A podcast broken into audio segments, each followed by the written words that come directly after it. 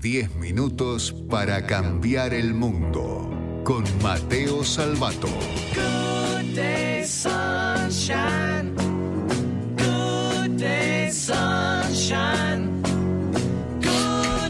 ¿Cómo están, mis queridísimos amigos y amigas de 10 minutos para cambiar el mundo? ¿Cómo ya me hizo va? tentar Nacho, como siempre, así que ya arranqué mal. Amigos, amigas. ¿Cómo anda, crack? ¿Cómo anda Muy la bien a todas las plataformas. eh. ¿Cómo anda la, es una cosa? Hace el cambio de voz de Salvato también, mirá. Claro, el cambio de Amigos, voz amigas, de las a plataformas. los oyentes de Radio Mitre y a todas las plataformas digitales que En cualquier momento ya le hacen Nacho la columna. Sí, Le sí, paso sí. el link y ya Sí, directamente. inteligencia Cuando no artificial. puedo venir. Sí, sí, sí. Sí. Eh, ¿Cómo anda la mesa? ¿Todo bien? Muy bien, muy bien. Bien. Muy Bien. tranquila. La mesa bien. ¿Vos? La mesa está bien, sí, no, yo preguntaba por ustedes. Las patas bien, está sólida. La mesa está la- bien, nosotros estamos la bien. ¿Usted está bien? Perfecto, perfecto. Eh, ya arranqué tentado, no puedo hacer esto yo. Eh, no puedo, no puedo trabajar así. Eh, en fin, ahí está.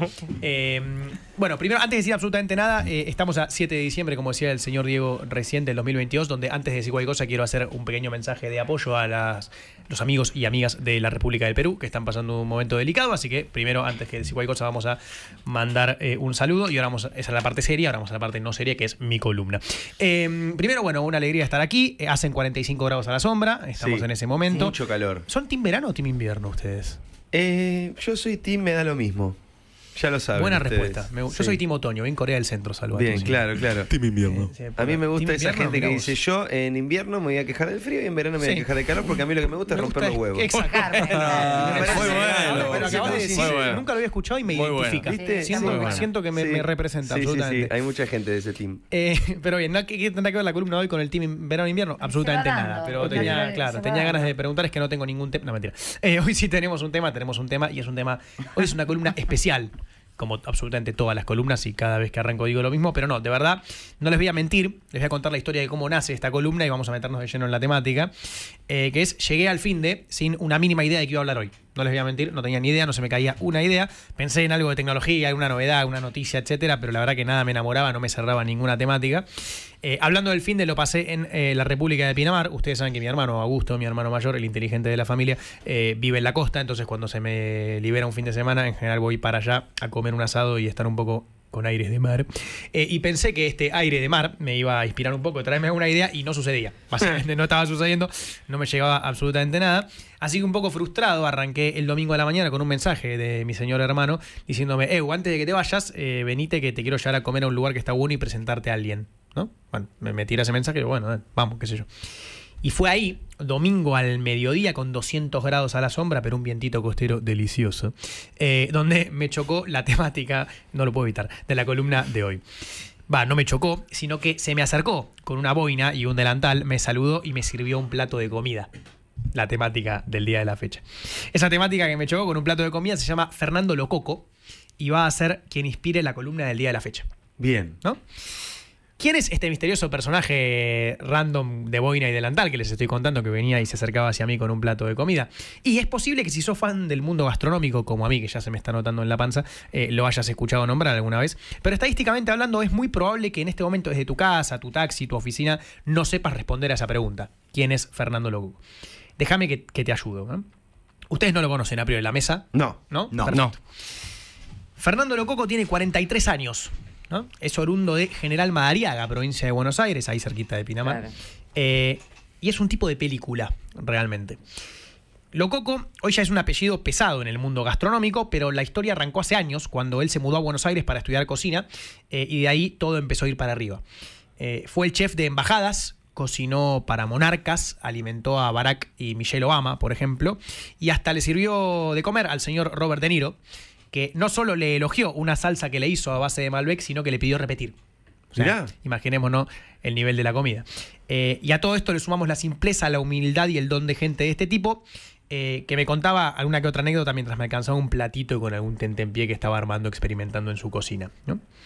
Pero ustedes, de forma muy válida, se estarán preguntando, Mateo, ¿todo bien con este loco? Co. cuec. Em, malísimo. Con este lococo. Em, pero eh, que es un crack y todo en la cocina, todo bárbaro. Pero ¿qué tiene que ver esto con tecnología, optimismo y toda la perolata que haces siempre en tus columnas? Eh, yo me estaba preguntando. Eh, sí, eso. supongo que sí.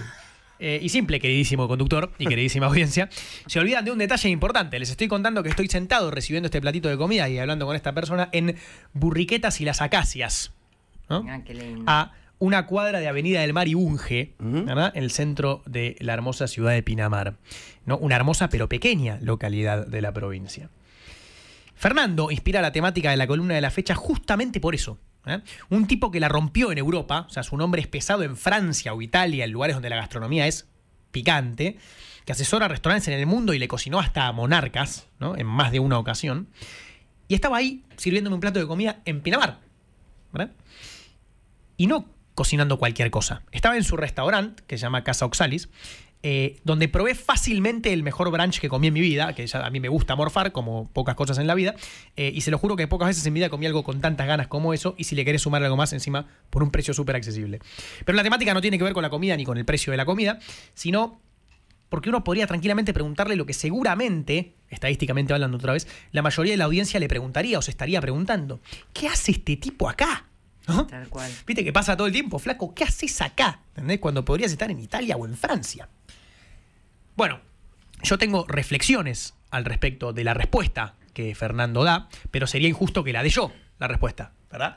Eh, así que, si les parece, en vez de que yo responda a la pregunta de qué hace Fernando en Pinamar cocinando, vamos a dejar que la responda él en persona. Bueno, ¿cómo estás Mateo? Saludos a todos y lo esencial creo que es lo principal de este regreso y entre los esenciales, además de mi familia, mis seres queridos, está la devolución de lo poco o mucho que me dio mi microclima, en este caso mi ciudad. Y creo que uno en la madurez lo ve diferente y puede, o siente, mejor dicho en mi caso, que puede aportar algo para ser mejores. Siempre es, fue y será mi búsqueda en esta vida, ser mejores. Y creo que puedo aportar algo para que eso suceda. Ahí lo tienen.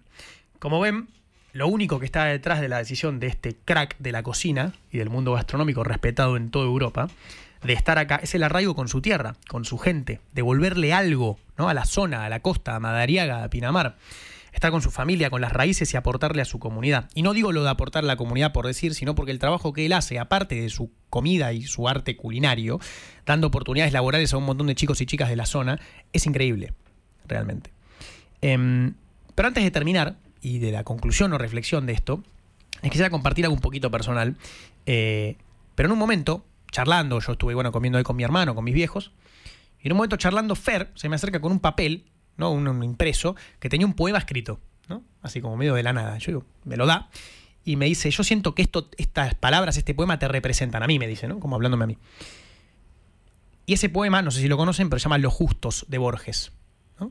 Y se los querría leer. O sea, me perdonan la Por lectura, favor. pero, pero me parece que vale la pena. Dice así. Un hombre que cultiva su jardín como quería Voltaire. El que agradece que en la tierra haya música. El que descubre con placer una etimología. Dos empleados que en un café del sur juegan un silencioso ajedrez.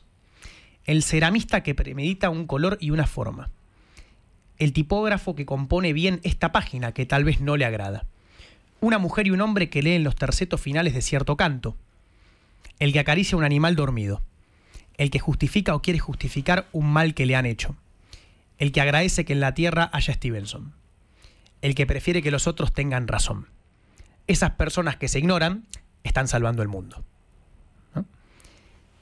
Y la verdad que no solamente me encantó el poema, que él me lo mostraba y me lo estaba como dedicando y yo no lo conocía, me pareció brillante, sino que me quería tomar el momento aquí al aire de devolverle a él esto mismo. Porque yo no creo que me represente a mí.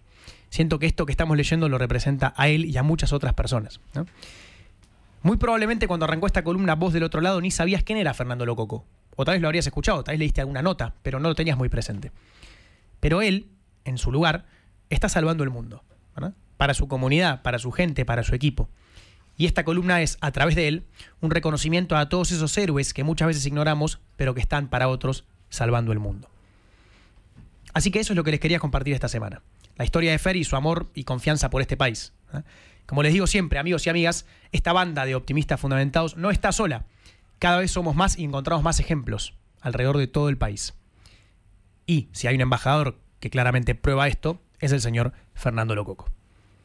Ya lo saben, se lo he dicho en más de una ocasión, pero se los repito. Mi nombre es Mateo Salvato, esto fue 10 minutos para cambiar el mundo y la próxima nos vemos en Pinamar comiendo un brunch en Oxalis.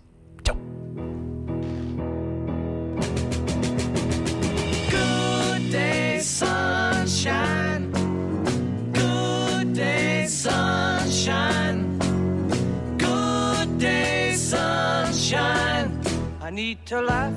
10 minutos para cambiar el mundo con Mateo Salvato.